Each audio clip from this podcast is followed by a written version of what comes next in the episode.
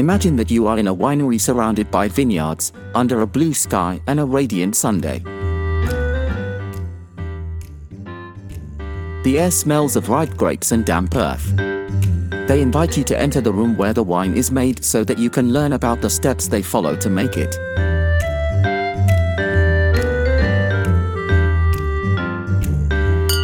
The first thing you see are the recently harvested grapes, which have an intense color and a firm skin. You take them in your hand and squeeze them gently, feeling how the juice escapes between your fingers. You take a grape to your mouth, you bite into it and you notice its sweet taste, but acid at the same time.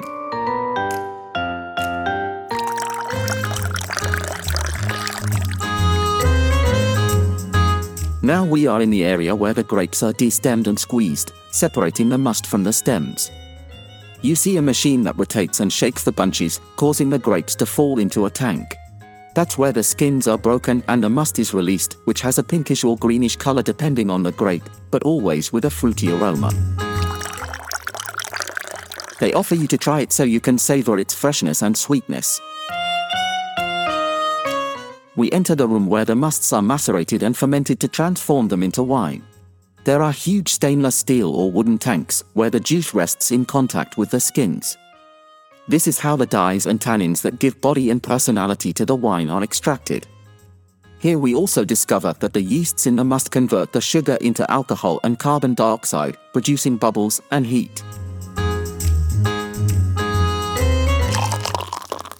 After fermentation, it is time to uncover and press the wines, separating the liquid from the solids. This is done with the help of a machine that transfers the wine to another tank, leaving behind the pomace or solid parts of the grape. These marcs can be used to make other products such as spirits or vinegars. It is a press that is in charge of squeezing the pomace to remove the wine that remains in them.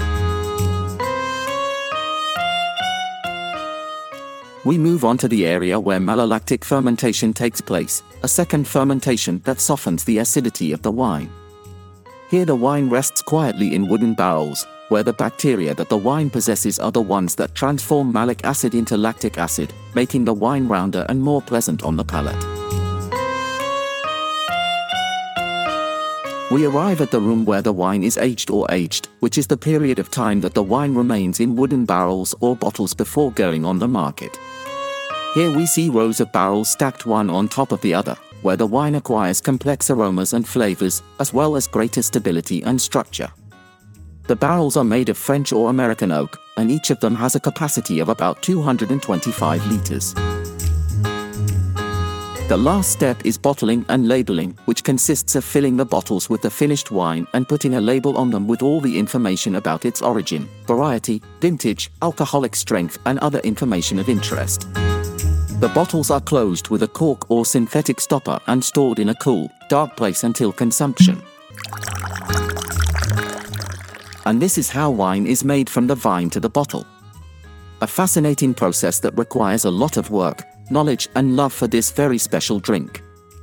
I hope you liked this brief dissertation on the wine process and that you are encouraged to visit a winery to learn more about it.